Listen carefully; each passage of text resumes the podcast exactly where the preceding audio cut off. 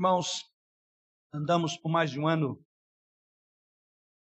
acompanhando passo a passo a trajetória do povo de Israel.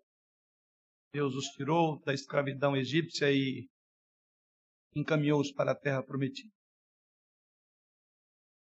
Hoje começamos uma nova série de sermões sobre um livro. Um livro que eu diria pouco conhecido. Já descobriram. Eu não combinei com os irmãos da transmissão. Eu queria que descobrissem, até os pequeninos que estavam na expectativa, o que, que vem por aí. Tudo bem. Mas deixa eu com, completar. Eu não combinei com eles, não era para colocar. Tudo bem. Um livro pouco conhecido, este aí. O que, que é tecnologia hoje, né? Só falta colocar a íntegra do meu esboço para os irmãos acompanharem melhor ainda. Na verdade, começamos uma trajetória no livro é, e, particularmente, ele é muito esquecido de alguns. E eu diria que até alguns podem ter problema de encontrá-lo. Agora peguei os irmãos. Eu sei que vocês estão tentando achar o livro ainda. O fato é exatamente isso. E eu ia te dar uma pista. A pista para localizar o livro que vamos agora caminhar juntos é o terceiro livro, considerando no Antigo Testamento, o terceiro livro, o antepenúltimo livro do Antigo Testamento. Então, é o terceiro do, dos últimos livros do Antigo Testamento. Então, fica mais fácil. Até você folhear, vai ser difícil. E eu vou dizer o porquê. Ele ocupa esse lugar com um propósito, porque ele trata de um tempo em que ele cobre o período do fim da história do Antigo Testamento. Ele é uma sequência daqueles passos que foram dados pelos israelitas e nós acompanhamos ao longo do tempo na instrução de Êxodo, Sim, o livro de Ageu. Sabemos muito pouco sobre o profeta Ageu. O meu propósito não apenas é de levar os irmãos e caminharmos juntos em mais uma jornada por esse livro, mas entender que mesmo um livro tão pequeno tem tanta coisa para nos ensinar. E eu diria um livro extremamente atual para o momento que nós vivemos. Das várias possibilidades, várias vezes no coração inclinado por vários textos da Bíblia, livros. O que me levou a pensar nesse livro é exatamente porque não há um livro que eu diria mais atual para lidar com um momento em que nós estamos saindo de um processo de uma pandemia. O que, que aconteceu? O que, que está acontecendo? Como é que nós estamos saindo dessa? O livro de Ageu há um paralelo daquilo que nós estamos vivendo com o que eles viveram. Mas isso será na própria exposição. Abra comigo então Ageu. Conseguiram abrir? Então vamos lá. Vamos ler então a partir do versículo 1. Ageu no capítulo 1. Diz assim a palavra do Senhor.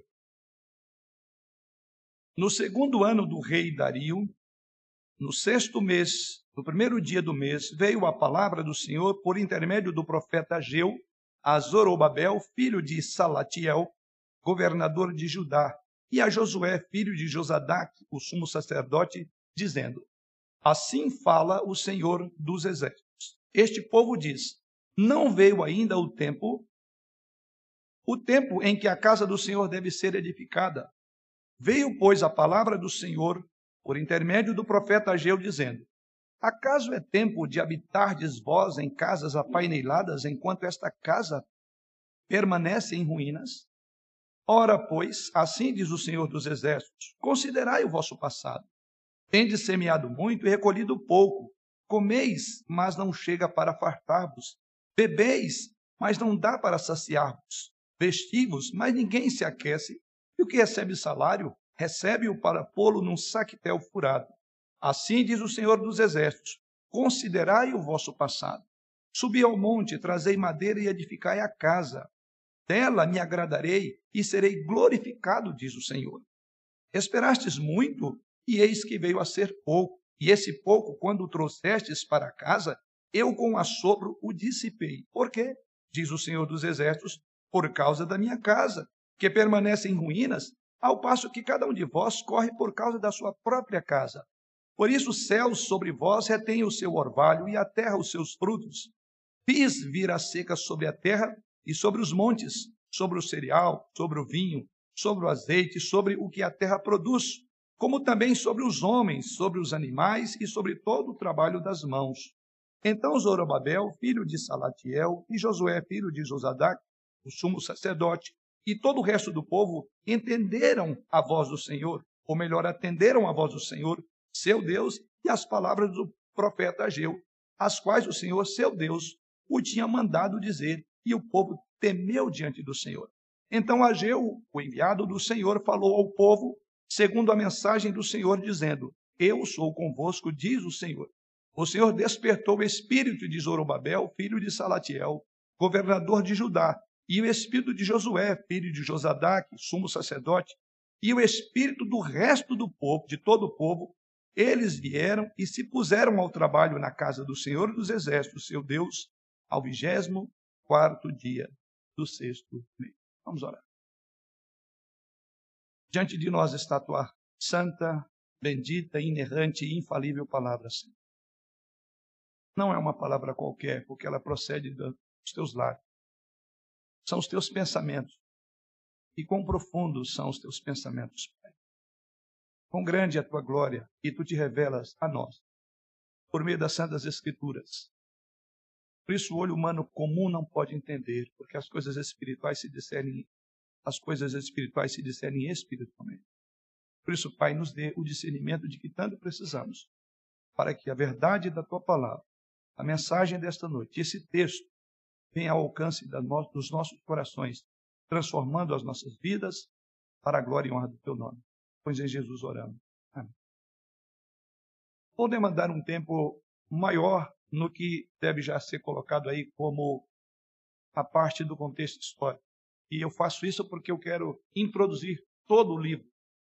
E aí talvez não diga, mas todo o livro são dois capítulos. Mas a melhor maneira de nós entendermos um texto é o que chamamos de contextualizar. Então, vou demandar um tempo. Se você quiser fazer as suas anotações assim, faz, porque ela não está aí. Os pormenores que agora vou colocar. Então, o que falamos é que o livro do profeta Ageu é, fala muito pouco. É um livro muito breve. Como o seu nome, Ageu significa festivo. É o significado do nome Ageu. Então, alguns é, intérpretes, alguns pregadores entendem que acredita-se que esse nome de Ageu, que quer dizer festivo, tem em vista o fato de que o dia do seu nascimento possivelmente foi num dia de uma grande festa. Daí Ageu, que significa festivo. Então, aqueles que, como o texto não diz, mas deduzem que esse nome deve proceder pelo fato de que ele deve ter nascido num período de grande festa. Provavelmente, nesse período, Ageu tinha cerca aí entre 75 a 80 anos de idade, quando ele escreveu essa profecia. Ele é o segundo livro mais curto do Novo do Antigo Testamento, perdendo apenas para Obadias.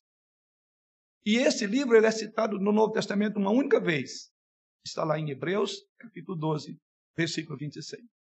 Então é um livro curto, só perde para Obadias, e tem uma única citação dele no livro do Novo Testamento, que é Hebreus capítulo 12, versículo 26. Toda a vida desse profeta na Escritura está resumida em um período que ocupa, grave aí, apenas quatro meses. Todo o relato se passa dessa profecia em quatro meses. Então a vida deste homem e o que ele fala está resumido em quatro meses. Começa no dia 29 de agosto de, do ano 520 a.C. e termina no dia 18 de dezembro do mesmo ano, 520 a.C. Deus tem como propósito aqui levantar este homem como um ato glorioso para essa profecia que tem aqui quatro sermões que ele escreve e depois desaparece. Depois não se fala mais. Ele foi contemporâneo de Zacarias. Ageu, Zacarias e Malaquias são também conhecidos como os profetas pós-exílicos. E não pense no exílio babilônico ou no exílio onde nós trabalhamos os hebreus, mas aquele outro grande exílio que foi para a Babilônia. Então, ele faz parte dos chamados profetas pós-exílicos. Eles voltaram em 536 a.C. para agora Jerusalém, e agora nós estamos no ano 520 a.C. Então, nós temos aí um lapso de tempo de 16 anos. Então, assim que a gente começa o livro do profeta, 16, se fosse um filme, é tantos anos depois. Então, anote aí na taxa do filme, 16 anos depois, entra este homem. É exatamente assim que nós encontramos o texto dessa noite e os demais.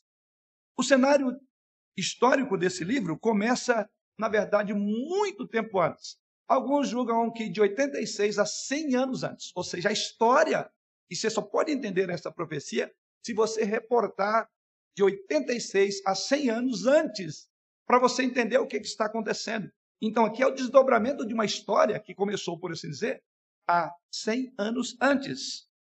Antes desse período. E aí eu vou falar da história 100 anos antes.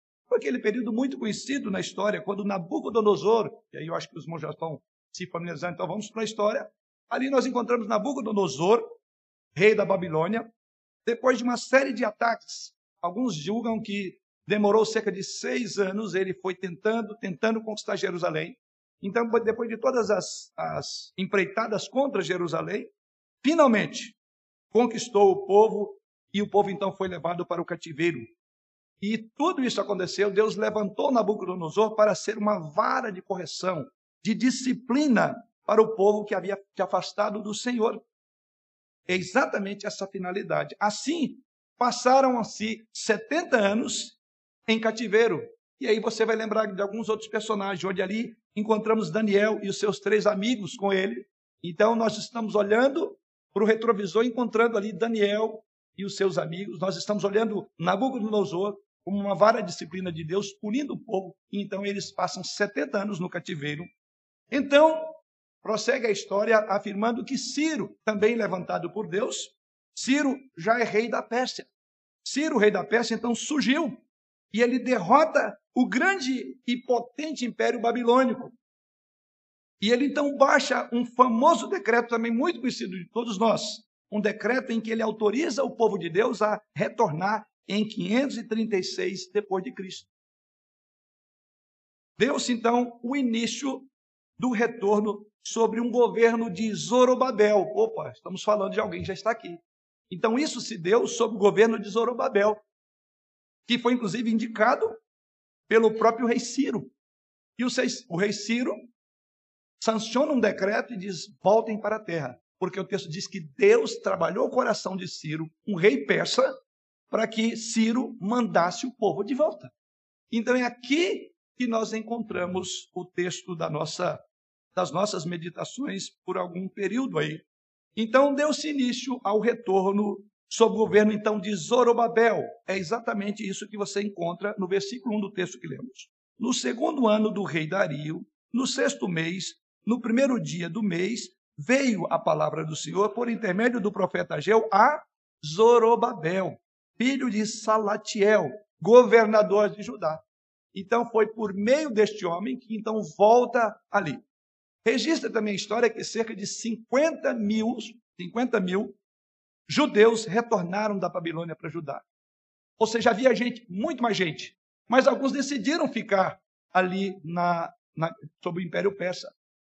É, o próprio Daniel não voltou, e eu creio que a gente pregou sobre Daniel, e eu acho que os irmãos lembram, que Daniel não voltou. Então, é assim que nós encontramos, voltam aqui cerca de 50 mil judeus. Então, o cenário histórico são, então, os primeiros capítulos de Esdras. Então, leia Esdras, você vai entender mais ainda a mensagem de Ageu. Então, o contexto histórico, do modo como acontece essa volta, encontra-se nos primeiros capítulos de Esdras. Inicialmente, vamos agora olhar nosso texto. Inicialmente, então, voltaram em 536. Eles voltam para Jerusalém em função do decreto do rei da Pérsia, o rei Ciro. Os judeus então começam a trabalhar. Alguns entendem que eles começaram a trabalhar durante dois meses. Então vamos pensar. 536 antes de Cristo, eles começam estão em Jerusalém, 50 mil judeus, e eles começam a construir. Começam a construir o templo, lançam os alicerces. É importante entender isso, porque nós vamos ver aqui é escombros. Vocês vão ver aí que tem escombros. Quem é que lançou esses, esses escombros? 16 anos depois. Porque 16 anos atrás começara então o processo de reedificação de Jerusalém.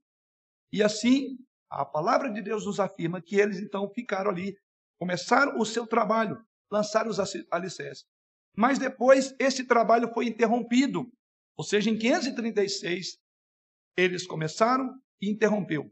E a razão do interromper, os irmãos vão encontrar em Esdras, vão encontrar exatamente isso lá. Foi por causa dos seus vizinhos chamados os samaritanos. Vocês vão entender por que há uma briga muito grande entre judeus e samaritanos. E aqui você vai entender isso também. Então começa a haver uma briga, por quê? Segundo a história mostra, os samaritanos se ofereceram. Eles queriam participar da reconstrução dos muros de Jerusalém, mas os judeus disseram: não, vocês não têm parte conosco nisso. Recusaram a oferta. Então, os samaritanos, por sua vez, ameaçaram os trabalhadores. Você vai encontrar lá é, o próprio Esdras, você vai encontrar Neemias dizendo que mandaram tantas vezes eles para a obra. Lembram dessa história? Então ali eles estavam desanimados. Então, com isso, os samaritanos ameaçaram, depois eles pediram novamente, mandaram homens lá da Pérsia para Jerusalém e a fazer um lobby contra os judeus. E isso resultou numa profunda apatia. E assim o povo judeu, apaticamente, de forma complacente, com o projeto interrompeu. 16 anos depois. É, tá. A nossa história. Deus levanta o profeta Ageu. Então, ao chegarmos ao contexto desta profecia, nesta noite, já se passaram então cerca de 16 anos, desde que eles voltaram da Babilônia. As pessoas, como elas estão aqui, e agora eu quero que você faça uma relação sobre a nossa vida hoje, como nós estamos num processo pandêmico ou estamos saindo dele. Essa é a razão e você vai entender por que, que eu entendi, porque entendemos ser importante considerar o livro de Ageu. Dentre muitos outros, até tive sugestão de crianças, olha, poderia. Sim, queridos, nós vamos pensar nas escrituras, mas vamos ver por que isso. Por que isso? As pessoas agora foram apanhadas na rotina da vida, ou seja, agricultura, construção, casa, criação de família, esse tipo de coisa. Como é normal de todo mundo que sai de um processo pandêmico ou que vem de um processo de escravidão, de escravidão, como eles estavam vindo, eles se acostumaram com a vida sem templo. E grave, aí, 16 anos, não tinha igreja em Jerusalém. 16 anos, 16 anos não tinha culto. 16, 16 anos, este homem aí que é chamado Josué no nosso texto, e diz que ele é quê? sumo sacerdote não exercia o sacerdócio. 16 anos a igreja estava fechada. É exatamente isso. Porque eles se acostumaram com a vida sem igreja, sem templo. É exatamente aqui que encontramos a fundação estava desco descoberta, ou melhor, coberta apenas com ervas daninhas. Então você imagina aqueles escombros 16 anos falando para eles. Aquele templo inacabado, a, a restauração do templo que se dera no início de 536 estava parado, agora é 520, nós estamos em 520. Então você imagina uma cena. Eu gosto muito disso, olhar para o texto e entrar lá, porque você consegue ver o impacto da cena. E a palavra de Deus então revela exatamente isso, porque eles estavam acostumados. Então a fundação que estava coberta por ervas daninhas era um lembrete mudo do fracasso dos judeus em cuidar da igreja. Um lembrete mudo é uma prova cabal para o povo que a igreja estava fechada por 16 anos. Até seus líderes, conforme vemos no início da narrativa, Zorobabel, que era governador, Josué, que era o sumo sacerdote, haviam acostumado com as coisas como estavam. Vamos manter fechado ainda. Ou melhor, não vamos construir. E então, é nessa cena, Deus levanta Ageu. Dois meses depois, ele levanta Zacarias. Você vai ver contemporâneo. Dois meses de Ageu, depois de Ageu, levanta Zacarias para desafiar o seu povo a continuar a obra. Como recomendação e orientação sua, a reconstrução da casa. Então, o que vemos aqui, este homem de Deus foi comissionado pelo Senhor para incitar o povo a reordenar as suas prioridades espirituais. Reordenação das prioridades espirituais. É o que nós precisamos hoje, como igreja, como indivíduos. Deve ser lembrado aqui que o templo era, na verdade, o centro da adoração judaica. O templo, irmãos, representava o coração e a alma da religião do Antigo Testamento. Porque o templo, os irmãos sabem, que começou Deus habitando em tenda, ele agora está em templo. Então, era o símbolo da presença da necessidade de Deus, ou necessidade do povo de ter Deus no meio dele. Isso tudo significa. Em outras palavras, negligenciar o templo significava que eles estavam negligenciando Deus, negligenciando a vida espiritual. O livro de Ageu consiste em quatro grandes mensagens, datadas com precisão. A primeira está no capítulo 1, que é o nosso texto dessa noite, que vai do versículo 1 ao 15. Foi no primeiro dia do sexto mês do segundo ano de Dario. Depois nós vamos encontrar, e isso vai se dar aí no período 29 de agosto de 520 a.C. A segunda mensagem você encontrará no capítulo 2, que vai do versículo 1 ao verso 9. E essa mensagem veio ao profeta no vigésimo dia do sétimo mês, está aí no versículo 21, que equivale ao nosso 17 de outubro. A terceira mensagem está no capítulo 2, versículos 10 a 19, e a quarta mensagem, por fim, está no capítulo 2, verso 20 a 23. Essas mensagens vieram no mesmo dia, ou seja, 24 do nono mês, diz aí, que equivale ao nosso 18 de dezembro. Muito curto. Vai de setembro ou de agosto a dezembro. Quatro meses. E assim termina a profecia. Primeira grande parte. Fique com ela na cabeça, porque tudo que vai ser dito tem a ver com essa história. Como também não podemos perder o tempo da nossa história. Nós estamos vivendo um momento saindo de um processo longo, como ninguém de nós jamais viu, o mundo inteiro. O que fazer quando precisamos ser encorajados? O que fazer?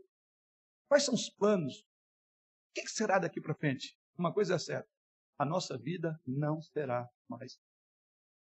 Fomos marcados por perdas significativas. Perdemos queridos irmãos. Perdemos parentes, pais, mães. Como parte da pandemia ou até fora dela, mas perdemos. Fica o que resta. A vida é a mesma coisa? Não é. E esse livro faz exatamente. Não tinha como ignorar 70 anos. A vida não era mais a mesma. Porém, a coisa mais elementar num processo de drama que se sai foi aquilo que faltou ao povo de Deus. Deus. Deus foi motivo dos clamores enquanto eles estavam lá, em escravidão. Mas à medida que eles têm um presente, e Deus diz para vocês: vão, pra, vão sair desse cativeiro, Ciro vai escrever o, o, o documento para vocês construir a minha casa. Saiu com um carta marcada, não era outra final. Então abram, eh, vocês estudem Esdras, vocês vão ver. Deus diz: é para esse fim que vocês vão. Ora, eu estou saindo de um processo de 70 anos de escravidão, de domínio estrangeiro, né? É, e agora Deus diz: eu vou tirar você com um propósito. O propósito é construir a minha casa. Vocês começam a vida de vocês pela igreja. E aqui então o que nós vemos é uma inversão de valores. Deixa eu introduzir o nosso tema, já anunciado pelo nosso irmão presbítero Jurandir. Pense comigo, todos os dias você troca um dia de vida por alguma coisa. É como se o início de cada é, dia você recebesse uma moeda. Elas estão escondidas dentro de uma grande máquina, mas você não sabe quantas tem lá ainda se muitas ou se poucas. Você não sabe se essa será a sua última moeda. E a cada dia, a máquina libera uma nova moeda para você. Pode ser a sua última moeda. Ou pode ser que você receberá muitas outras moedas ainda. Tudo o que sabemos, irmãos, é que uma pessoa entre nós hoje vive em média de 70 a 80 anos. Mas alguns recebem muito menos. Outros podem até receber muito mais, mas eu estou falando do que é a média nossa hoje. Então vamos pensar nessa moeda. Então você pega essa moeda que essa máquina libera para você a cada dia e você pega essa moeda e troca ela por alguma coisa. Um dia de trabalho, outro dia, um dia de escola. Você pega a moeda e usa ela para um dia de compras, outra, quem sabe, para a igreja, quem sabe para o lazer, ou qualquer coisa que seja. Mas depois que você gasta essa moeda, você tem a seguinte conclusão: as moedas não podem ser resgatadas novamente. Você só tem uma oportunidade de usar esta moeda. E cada um de nós usa a moeda de maneira diferente. Compras, trabalho, escola, profissão, educação de filhos. Irmãos, a arte de viver com sabedoria é, em grande parte, uma questão de gastar a moeda com a coisa certa. E gastar uma moeda com coisa certa é olhar a nossa vida à luz da eternidade. É não desperdiçá-la de forma leviana. Viver com sabedoria, não há dúvida, é difícil. Porque muitas vezes a escolha não é entre o bom e o ruim, mas entre o bom e o melhor. O livro de Ageu tem uma mensagem poderosa para te ensinar gastar bem a moeda, porque ela não virá novamente para sua mão. Uma poderosa mensagem. Diz-nos então esta profecia que nós devemos colocar as coisas mais importantes em primeiro lugar em nossas vidas. O livro desse profeta foi escrito para pessoas como muitos de nós, que dizem até que Deus deve estar em primeiro lugar, que cremos nisso, que até recitamos de cor o texto que foi chamamento para o culto essa noite. Buscai em primeiro lugar, a palavra de Jesus, o seu reino e a sua justiça e as demais coisas. Sim, é escrito para gente como eu e como você, que acreditam nisso, que temos convicção de que quando Jesus Cristo fala, ele fala a verdade, que ele é Deus, e Deus não mente. Mas muitos de nós negam o conhecimento dessa verdade por um estilo de vida que nega a supremacia de Deus. Essa é a grande e triste verdade. São pessoas que defendem a prioridade de Deus de boca para fora, mas na verdade vivem com outras prioridades. Elas estão gastando moedas. E moedas que não vão voltar mais. E elas não sabem se a máquina está liberando a última moeda para ela. É o último dia de sua vida. Sim, Deus enviou este profeta para ajudar o seu povo a realinhar suas prioridades com o que eles sabiam que era correto, porém não colocava em primeiro lugar. Então, é exatamente isso que vamos olhar nesse versículo, ou nesses versículos, colocando as primeiras coisas em primeiro lugar. Então, Deus concedera bênçãos ao povo, colocando eles numa nova relação, que agora não era mais de estar no cativeiro, mas libertos. E o que Ageu tem a ensinar? ou que Deus ensina por meio de Ageu. A mensagem é esta: dê a Deus o lugar supremo em sua vida. Dê a Deus o lugar supremo em sua vida. Ou como disse Jesus: buscai, pois, em primeiro lugar o seu reino e a sua justiça, e todas as coisas serão acrescentadas. Todos nós sabemos disso. Mas, em primeiro lugar, todos nós temos a tendência de colocar nossas prosperidades acima da casa de Deus. Todos nós sabemos, mas temos isso. Vamos pensar nesse, nessa ideia que está no texto. Por que temos essa tendência? Irmãos, se não pensarmos em como nós estamos vivendo, nós viveremos naturalmente para os nossos próprios planos e não para os planos de Deus. Então, o livro de Ageu é um momento de reflexão, de pensar e reordenar nossas prioridades. Porque é bem possível que esse povo passou 70 anos e não aprendeu. E muitos de nós passou dois anos travadinho em casa e parece que não entendeu ainda. Você precisa de realinhar suas prioridades. O que é importante agora? Já que você recebeu a moeda para estar quase pós-pandemia, muitos irmãos não receberam. No meio da pandemia, Deus estava dizendo para ele: é a última moeda, você sabia? É o último dia, querido irmão. Mas eu e você recebemos a moeda para ouvir a mensagem dessa noite. Porque Deus tem propósito em nossas vidas, como tinha para esse povo. Então não é de admirar que eles passaram 70 anos e não entenderam o recado. Porque nós temos dois anos praticamente e muitos de nós parece que ainda não entendeu o recado. Reavalie a sua vida, porque essa pode ser a sua última moeda. Antes que seja tarde. Antes que Deus venha a você, como diz naquela parábola, louco, essa noite te pedirão a tua alma, o que, que tu tens? Você está juntando para. Vamos pensar então, por que, que nós colocamos as nossas prioridades acima da casa de Deus? Todos nós que confiamos em Cristo como nosso Salvador sabemos, pelo menos de forma intelectual, que é tolice e vão viver para as coisas desse mundo, porque tudo se passa. Sabemos que essas coisas nunca proporcionarão satisfação, Sabemos que não teremos realização nessas coisas propriamente ditas. Sabemos, sabemos que não encontraremos, por exemplo, a verdadeira felicidade longe de Deus. Contudo, sabendo de tudo isso, nós continuamos avançando no sentido de amar o mundo e as coisas que no mundo há, quando a Bíblia diz não ameis o mundo nem as coisas que no mundo há. Então nós temos um conhecimento intelectual que nos acusa de quão ignorantes nós somos quando nós fazemos dessas coisas o fim em si. E até utilizamos Deus para que Ele, Ele nos dê a finalidade para a qual nós queremos viver, que é para nós. Então pense em tudo isso. Contudo, continuamos então, embora sabendo, avançando na direção oposta àquilo que o nosso entendimento, que a Bíblia diz. Observe nesse texto quatro coisas sobre aqueles que colocam sua prosperidade acima da casa de Deus. Observe comigo essas quatro coisas. Primeiro, veja que aqueles que estão colocando a sua prosperidade acima da casa de Deus, frequentemente são pessoas comprometidas com Deus. Quem é esse povo? É o povo de Deus. É a menina dos olhos de Deus. É aquele povo que Deus separou para ser uma nação santa, um povo especial. Então, em primeiro lugar, essas pessoas aqui são pessoas que conheciam, então se esperava mais delas. Então, não entenderíamos a mensagem do profeta Ageu corretamente se nós esquecêssemos de quem este povo está fazendo isso com o Senhor. Porque esse povo havia assumido, eu diria, um difícil compromisso. Qual era o difícil?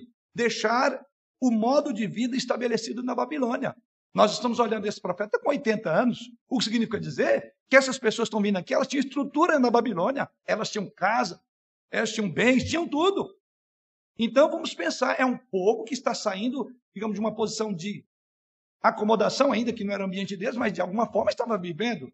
E os irmãos lembram uma outra profecia onde Deus diz: olha, o tempo vai ser longo. Criem casas, é, construam casa, né? Eu dei isso numa escola dominical, façam tudo. Não vai ser como muitos falsos profetas estão dizendo que é um tempo curto. Então, ó, pode casar, faz tudo. Criem casas. Então vamos pensar, é esse povo agora que Deus diz: saiam daqui. Então é um povo que tinha um comprometimento com Deus, ao ponto de atender o chamado de Deus. E eles então fazem uma perigosa jornada de volta para a terra prometida. Lá na Babilônia, eles tinham casa, eles tinham empregos na Babilônia. A maioria deles, inclusive, nasceu e cresceu lá. São 80 anos. Mas eles sabiam que o propósito de Deus para o seu povo envolvia voltar para a terra prometida. Eles oraram por isso, eles clamaram a Deus por isso durante 70 anos. Deus os ouve. E agora, pela fé, o que acontece? Eles respondem ao chamado para retornar. Eles comprometem-se, mesmo com aquelas dificuldades, em restabelecer a terra prometida. E ali, uma terra devastada pela própria guerra. Provavelmente a maioria deles, inclusive, assumiu esse compromisso por causa do compromisso que tinha com Deus. Então, é a primeira coisa que nós enxergamos é que essas pessoas colocaram prioridades no lugar de Deus. Não eram pessoas estranhas, porque eram pessoas que frequentemente já estavam comprometidas com Deus. Então nós erramos mais porque nós somos os comprometidos com Deus. Pouco depois de voltar, eles fizeram uma tentativa de reconstruir, como dissemos no início, na parte histórica do texto, dois meses. Mas a oposição impediu o projeto e aos poucos eles perderam a visão e adotaram então um estilo de vida que mostrava que a casa de Deus não era mais prioridade na vida deles. Eu diria que eles provavelmente consideraram assim: olha, isto é até agradável. Pensar em reconstruir o templo, isso é muito bom. É agradável. Mas não é necessário ainda. Ou quem sabe eles pensaram: olha, isso é algo extra. Mas não é essencial. Não sou eu que estou dizendo isso, eu só estou fechando o que está no texto. Porque foi isso que eles fizeram. Então, o povo comprometido com o Senhor. Irmãos, nós precisamos nos ver nessa imagem aqui. Se você conhece a Cristo, eu quero crer que houve um tempo em que você assumiu um compromisso pessoal com Ele. Você decidiu seguir a Jesus Cristo. ou foi chamado para servir Jesus Cristo. Eu quero crer que você, no início, assim como eu, era zeloso pelas coisas espirituais. Você era um homem ou uma mulher que lia a sua Bíblia todos os dias. Você envolveu em servir a sua igreja naquela época, mas talvez seus esforços tenham sofrido alguns tipos de dificuldades. Quem sabe algumas decepções, desilusões dentro da igreja, com um irmão de fé ou com o líder da igreja. Ou quem sabe você encontrou ao longo da sua jornada aprovações pessoais, as quais Deus não removeu. Foi aquele espinho na carne que Deus diz: Eu não vou tirar de você. Mesmo depois de muita oração, você fez isso. Enquanto isso, a sua vida continuou. Prosseguiu e você está aqui. Você, quem sabe, agora começou uma nova carreira, uma família. Você agora tem contas para pagar. A sua vida demanda muito tempo. Você, a sua vida tem muitas exigências, ainda mais num período pós-pandêmico. E a obra do Senhor começa então a ficar em segundo plano. Quem sabe você é aquele que ainda vai à igreja Mas a igreja é apenas uma fatia da sua vida, ela não é o centro. Você diz a si mesmo, para justificar, olha, eu não tenho tempo mais para servir como antes eu servia. E talvez você diga, bom, alguém que não tenha tanta responsabilidade e que precise de tanto tempo para trabalhar como eu, e faça isso agora em meu lugar lá na igreja. Mas tem outros lá que vão fazer isso, porque eu já fiz a minha parte.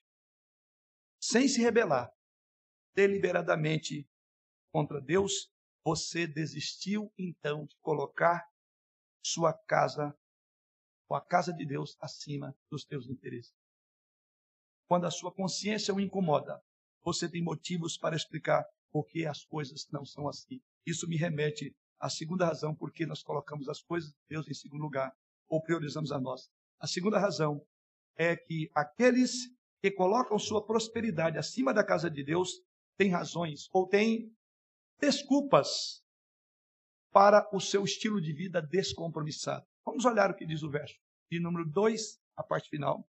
Assim fala o Senhor dos Exércitos, verso 2, a este povo, diz: Não veio ainda o tempo, o tempo em que a casa do Senhor deve ser edificada.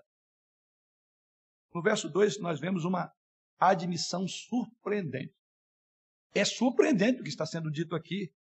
O que eles estão dizendo aqui é: Diga a Deus que ele pode esperar. Diga a Deus que ele pode esperar. Eles chegaram à conclusão de que não era aquela hora. Não chegou a hora ainda da igreja. A hora seria algum dia, no futuro, talvez, mas não aquela hora. E é isso que eles dizem aí. Não chegou o tempo. Ou ainda não veio o tempo. É curioso a inversão de valores. Ele saiu da Babilônia com um brado de alerta: vocês estão saindo para edificar. Aí eles respondem ousadamente: não chegou a hora de fazer isso. Nós enganamos o Senhor. Nós viemos, enfrentamos o desafio, mas na verdade é o seguinte: não é hora do Senhor. Na nossa agenda não cabe. E o Senhor espere. Diga a Deus Ele pode esperar. Não é chegado o tempo em reconstruir a casa do Senhor, é isso que eles estão dizendo. Ora, eu quero crer, irmão, se você tivesse a oportunidade de entrevistar um desses judeus naquela época, você teria perguntado a eles: olha, por que, que o tempo não chegou ainda, o tempo de construir? Eles teriam respondido a você: não me interprete mal. Na verdade, eu sou totalmente a favor da reconstrução do templo. Aliás, eu acho que essa é uma ótima causa. Mas o momento não é agora, sabe por quê? Eu fiquei parado tanto tempo eu tenho que correr atrás do juízo. Você consegue fazer um paralelo hoje? Eu fiquei dois anos, pastor, segurando em casa. Eu fiquei dois anos travado. Só quer que eu tenha tempo para a igreja? Censure-os à medida que você censura você mesmo sobre qual é a sua visão pós-pandemia. Estamos em uma crise econômica agora, quem sabe você diria, Todo mundo está necessitando de dinheiro. Essa talvez seria a, a resposta deles. Não há empregos bons o suficiente. Tudo o que eu posso fazer é sustentar minha família. Mas os tempos vão melhorar e então construiremos o templo. Mas ao mesmo tempo, essa desculpa não colou. Sabe por quê? Ao mesmo tempo que ele diz não é tempo para a casa de Deus, o que, que eles colocaram aí? Verso de número 4. Acaso é tempo de habitardes vós em casas apaineladas? Deus está falando assim: o que, que é? Eles estão brincando comigo. Vocês dizem para mim que não chegou a hora minha, mas a de vocês chegaram. Essa é a hora de vocês. Com qual final é que vocês estão vivendo? Vocês sobreviveram ao cativeiro babilônico. Por que, que eu dei uma outra moeda para você viver? Para minha glória. Mas não me faça isso. Não diga para eu me silenciar e você correr atrás dos seus interesses. Quer dizer, não é tempo para construir a casa de Deus. Mas ao mesmo tempo eles corriam atrás das coisas deles. Eles estavam fissurados naquilo. Afinal de contas, ficou 70 anos parado. É uma nova vida. Afinal de contas, passamos dois anos parado. E a vida continua. É verdade. Vamos pensar nesse texto. Ao mesmo tempo, ele era tempo de construir a sua própria casa, e uma casa de luxo. Não era habitual em Jerusalém, isso está no verso número 4. A casa é tempo de habitar de vós em casas apaineladas. Não é só uma construção comum, tá? É algo muito especial.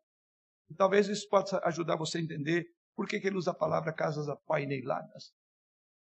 Na verdade, o material usado por essas casas aqui, construíram, dizem os comentaristas, não era material próprio de Jerusalém, não estava lá. Esse material veio importado. Querem horrorizar com essa expressão? Deixa eu explicar. Não era habitual em Jerusalém para as casas serem apaineladas, porque certamente não era usado o tipo de cedro que é usado aqui. Essa madeira que Ageu se refere aqui não era própria de Jerusalém. Quer entender? Essa madeira provavelmente foi comprada e trazida para Jerusalém com vista ao quê? Vamos fazer um coro? Com vista ao templo. É de assustar, arrepia. Talvez o que Ageu está dizendo aqui, queridos irmãos, é muito pior do que nós imaginamos.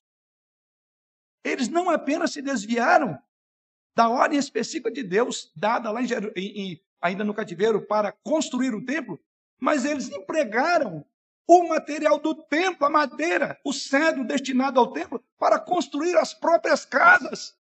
É horroroso isso. Não só não fizeram, mas pegaram a madeira e fizeram casas próprias do contexto deles. Isso é um insulto a Deus. Diga a Deus que Ele pode esperar, enquanto vamos correr atrás dos nossos negócios e vamos enriquecer, fazer viver a nossa vida. Vamos ciscar Deus da nossa agenda. Novamente, devemos nos ver aqui nessa. Todos nós temos a tendência de inventar desculpas por não sermos obedientes para colocar Deus em primeiro lugar, tanto no uso que fazemos do tempo, como também no dinheiro que Ele confia a nós como mordomo. Às vezes, quem sabe, alguns de nós até usa a Bíblia para dizer, mas até a Bíblia diz que se um homem não sustentar, não cuidar bem da sua própria casa, ele é pior que um descrente. Está vendo? Até a Bíblia diz. Então, eu estou cuidando da minha casa, eu não quero ser pior que um descrente. Então, eu estou apenas tentando obedecer o versículo, sustentando a minha família, que é o que me cabe agora, é o que eu posso fazer nesse momento. Mas, um dia, quando eu tiver todos os meus filhos na faculdade, quando eu tiver minhas contas pagas, então eu darei mais para a obra do Senhor. Ou este é um momento agitado em nossas famílias. As crianças exigem muita atenção, muito tempo. Cada dia eu estou ocupado em atender às necessidades dos meus filhos. Eu não tenho tempo para ir à igreja. Mas um dia nós vamos passar por isso. Os meus filhos serão crescidos e nós iremos para a igreja. Não virão eles já saíram da igreja há muito tempo. Porque o coração, enquanto eles não vêm da igreja, a igreja está saindo do coração deles. Mas eu estou só parafraseando aquilo que muitos de nós. Um dia, talvez você diga, terei meus filhos todos na faculdade. Um dia onde eu terei minhas contas pagas. E então eu darei mais para a obra do Senhor. Vamos pensar na terceira razão pela qual as pessoas colocam as suas prosperidades acima da casa do Senhor. Está no versículo 5 e 6. diz assim: Ora, pois, assim diz o Senhor dos Exércitos: considerai o vosso passado. Tendes semeado muito e recolhido pouco. Comeis, mas não chega para fartar-vos. Bebeis, mas não dá para saciar-vos. Vestivos, mas ninguém se aquece. E o que recebe salário, recebe-o para pô-lo num saquetel furado. Uma outra razão apresentada pelo profeta aqui é que aqueles que colocam a sua prosperidade acima dos interesses da casa de Deus estão cegos, mesmo quando Deus está os punindo. Deus usa essa expressão, ora, pois, parem e pensem, essa é a ideia. Assim diz o Senhor: considerai o vosso passado. Lembra aquela, aqueles termos recorrentes num texto bíblico? Tem uma ênfase. Você encontrará a palavra considerai vosso passado no versículo de número 5, está aí, final, o finalzinho do verso de número 5, e você encontra a mesma expressão no verso número 7. Ou seja, frequentemente essas pessoas precisam ser relembradas. E Deus está dizendo: considerai, considerai, quer dizer, olhe para o passado. Vocês não conseguem relacionar? Considere. O que está acontecendo? Sabe por quê? Vocês estão tão empenhados nas coisas de vocês que vocês esqueceram. Então parem e pensem. É exatamente isso que o profeta, que Deus está falando através do profeta. Ou seja, as pessoas da época de Ageu, irmãos, estavam tendo problemas. É que está aqui no texto. O texto diz que eles semeavam muitas sementes, mas havia uma seca. E as colheitas, diz o texto, não renderam tanto quanto eles esperavam. Está aí nos dois versículos. Isso então significa que eles tinham menos para semear no ano seguinte embora precisassem de comprar a própria semente para compensar o ano anterior ruim. A inflação parecia devorar. Essa é a ideia. A inflação parecia devorar o pouco que ele ganha, os poucos que eles ganhavam. Não dava para pagar, o salário era curto. Era como colocar dinheiro em uma bolsa furada, como ele diz aí, versículo número 6, é, é, seis, saquetel furado. No final do mês não havia nada mais. Ele diz: parem e pensem. Vocês estão entendendo? Se vocês não ouviram quando eu ordenei o que deveria fazer, está acontecendo alguma coisa entre vocês. Por quê? Vocês pararam para pensar sobre isso? É isso que Deus está dizendo. O que eles não viram é que Deus não apenas entendeu a sua circunstância, mas Deus foi causador dela. Esse é um ponto importante. Deus causa as circunstâncias. Coronavírus, todo mundo está querendo saber quem é o dono dele. Você quer escandalizar-se? Pare e pense. Deus. Deus não só entende a nossa situação depois dessa pandemia, mas Deus causou ela. O que Deus está dizendo? Vocês não entenderam? Vocês não pararam para entender? Eles estavam trabalhando mais duro, mas indo cada dia mais para trás. Mas eles não pararam para pensar que Deus estava no processo. E Ageu então veio a eles e disse assim: Ei, pessoal, é Deus quem controla a chuva, não é? A colheita? Vocês perceberam que Ele está retendo a chuva? É Ele que dá prosperidade. Vocês estão percebendo que não há prosperidade? Sabe por quê, pessoal? Coloque a casa dele em primeiro lugar e Ele abençoará vocês. Buscar o primeiro reino de Deus e essas coisas vão ser colocadas.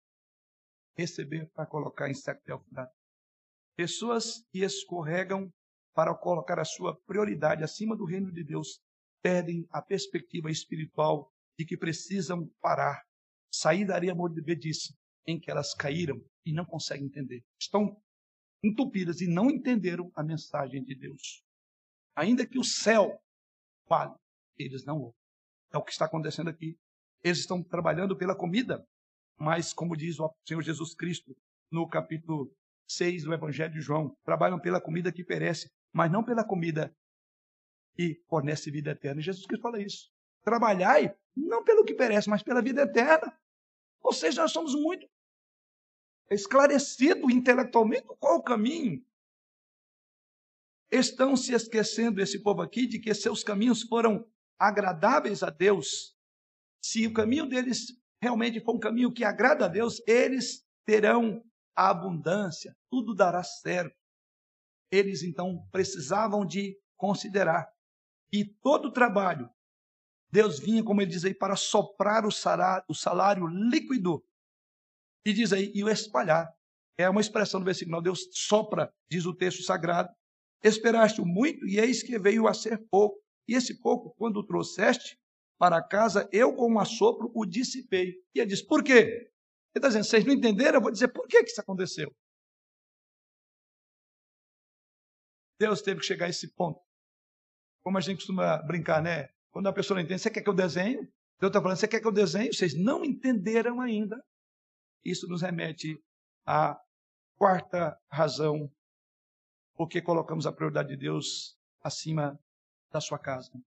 Porque aqueles que colocam sua prosperidade acima da casa de Deus nunca conseguem o que procuram. Eles não vão achar. Algumas dessas pessoas aqui tiveram certo sucesso material, diz o próprio texto. Elas viviam em belas casas, porque o versículo 4 diz aí que é casas apaineladas, já entendemos o que é isso.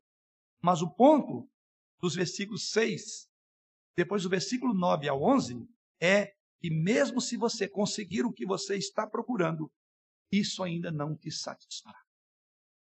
Se você não reordenar a sua vida, mesmo que você alcance aquilo para o qual você está focado, você não terá satisfação.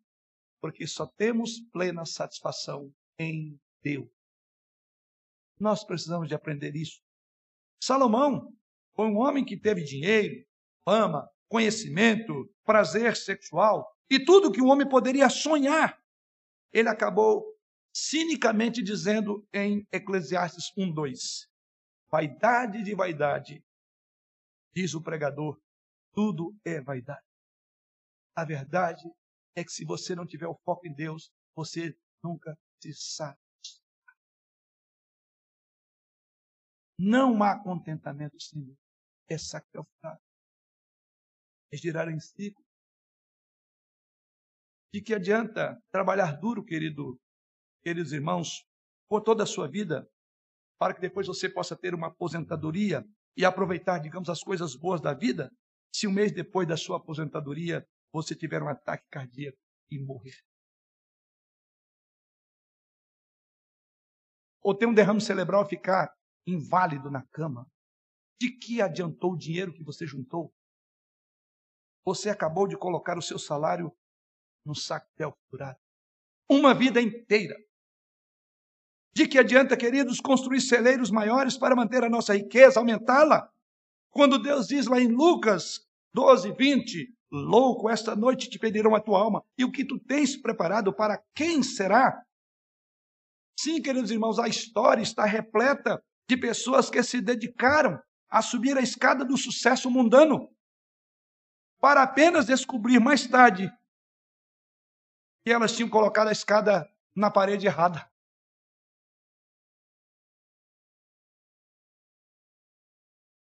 Infelizmente, algumas dessas pessoas fazem parte do povo de Deus que simplesmente se afastou do mundo, no sentido de que foi chamado, sabe o seu chamado, mas o seu coração continua lá. A verdade, queridos irmãos, é que somente Deus pode satisfazer a sua alma.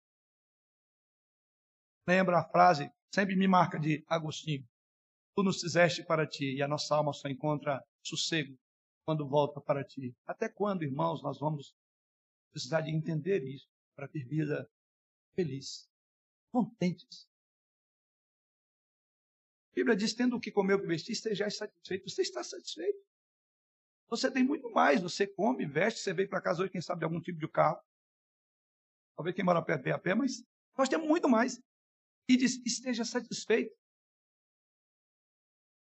A Bíblia diz também que grande fonte de piedade o grande fonte de lucro é o contentamento com a piedade.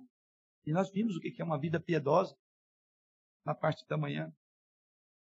Para concluir, então, coloque as coisas mais importantes em primeiro lugar. É a primeira grande ideia que ressalta aos nossos olhos quando entramos nessa profecia.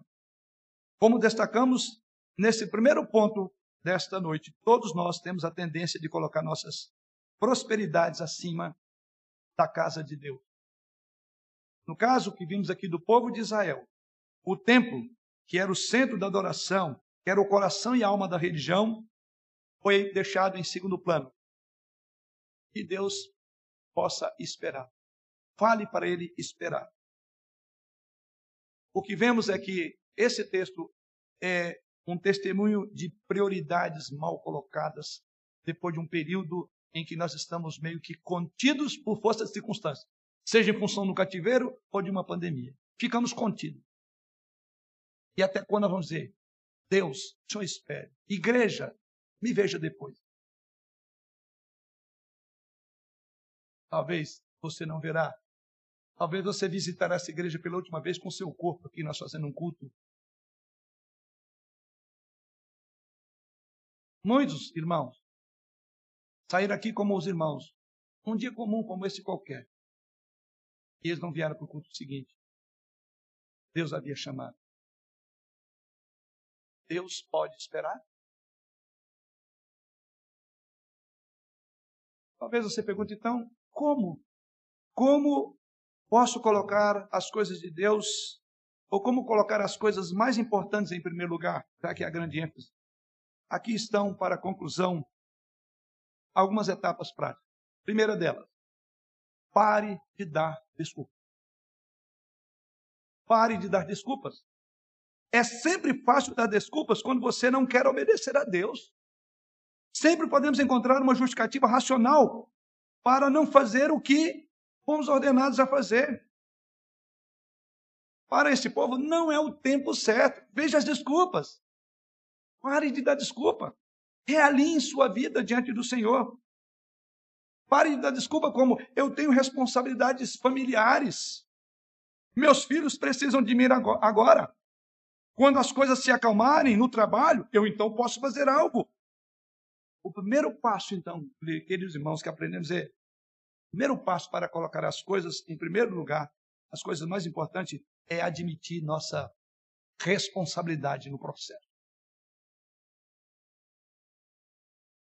A questão é, essa pandemia veio, muitos dizem, ah, agora depois da pandemia a igreja é outra.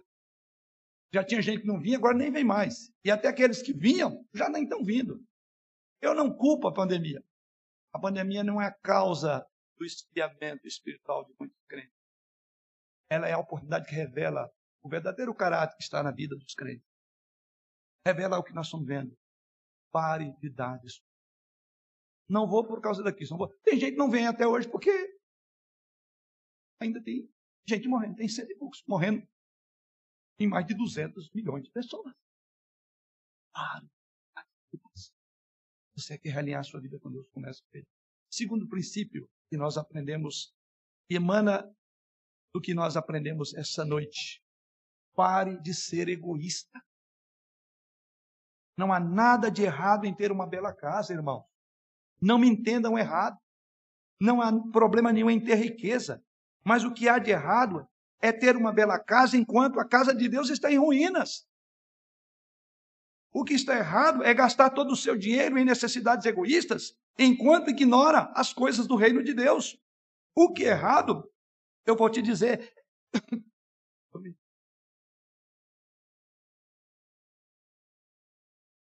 o que é errado é gastar o seu tempo, é gastar os seus, as suas melhores horas, o seu talento em buscas egoístas, enquanto a casa de Deus está sendo deixada porque está faltando uma mão aqui, um dom para cantar no coro, um exercício de liderança e governo da igreja. É uma acusação de prioridades mal colocadas. A visão egoísta é isso. Ela está acusando de prioridades mal colocadas. É fácil de nós desviarmos a nossa agenda de Deus para a nossa própria agenda. É fácil nós perseguirmos desejos egoístas e ignorar o desejo de Deus. Na verdade, é o modo padrão de nossas vidas. Essa é a verdade.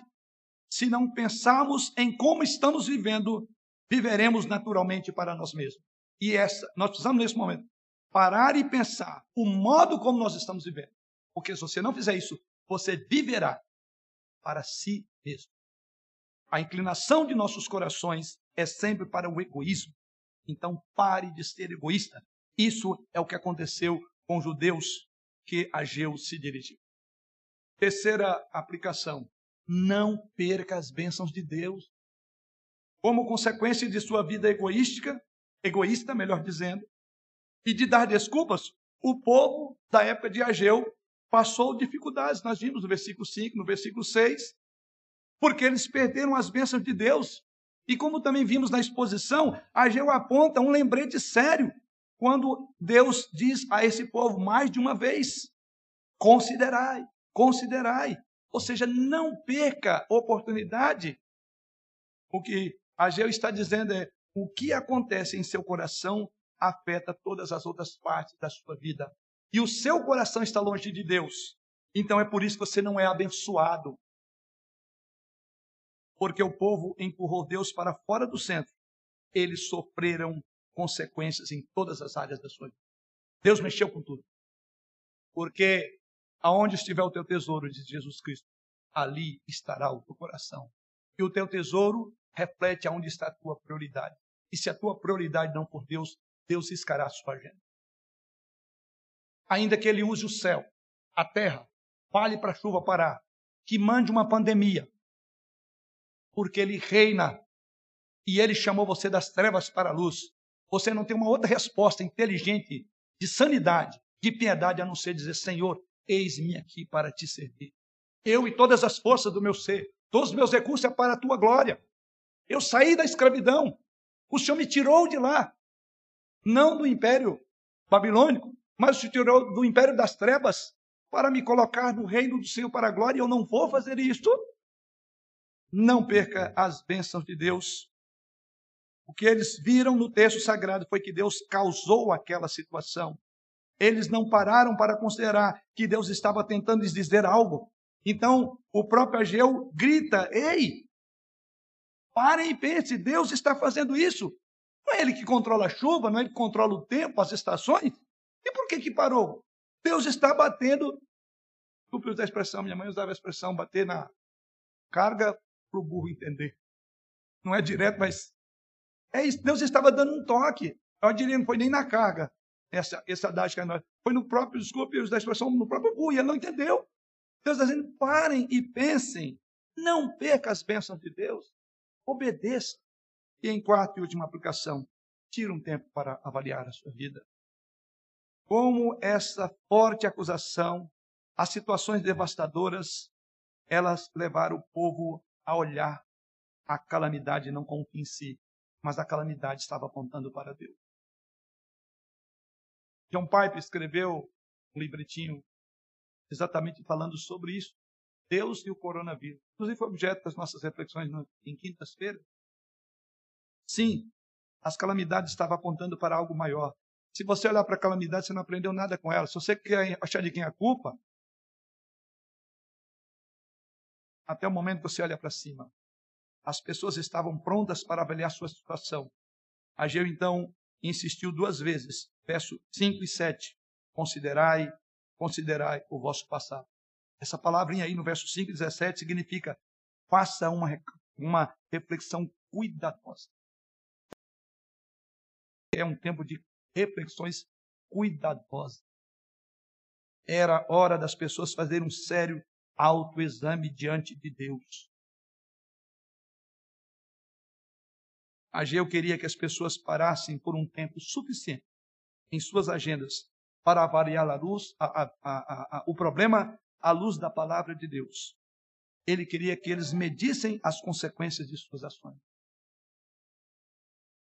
A pandemia foi um tempo suficiente para que eu e você tivéssemos reflexões. Então, o que estamos vivendo é tira um tempo para fazer uma reflexão. E a palavra aqui, considerai, como disse, é uma reflexão profunda, cuidadosa, meticulosa. É o que Deus está dizendo. Não é de qualquer jeito. Para. Tira um tempo em suas orações, na busca das Escrituras, para você entender. E você não vai ser como muitos que agem de forma tola, acusando tudo e a todos, dizendo por que nós estamos com pandemia, ou é a ciência que vai definir. Não é. É Deus. Pare, Faça uma leitura de tudo que aconteceu da perspectiva do céu. Que os filhos de Deus devem ser mais sábios que os filhos do mundo. Eles têm uma ótica não aqui, eles olham o grande, o todo. E não há como nós entendermos, senão tivemos um tempo para avaliação. Avaliação é uma coisa boa. Inclusive, Sócrates escreveu: a vida não examinada não vale a pena ser vivida. Quando paramos de dar desculpas, quando deixamos de ser egoístas, quando buscamos as bênçãos de Deus e reservamos um tempo para avaliação, nós podemos e veremos Deus trabalhando de maneira poderosa em nossa vida. Isso é o que acontece quando as primeiras coisas vêm em primeiro lugar. Quando Deus está em primeiro lugar em nossos corações, todo o mar revolto se acalma.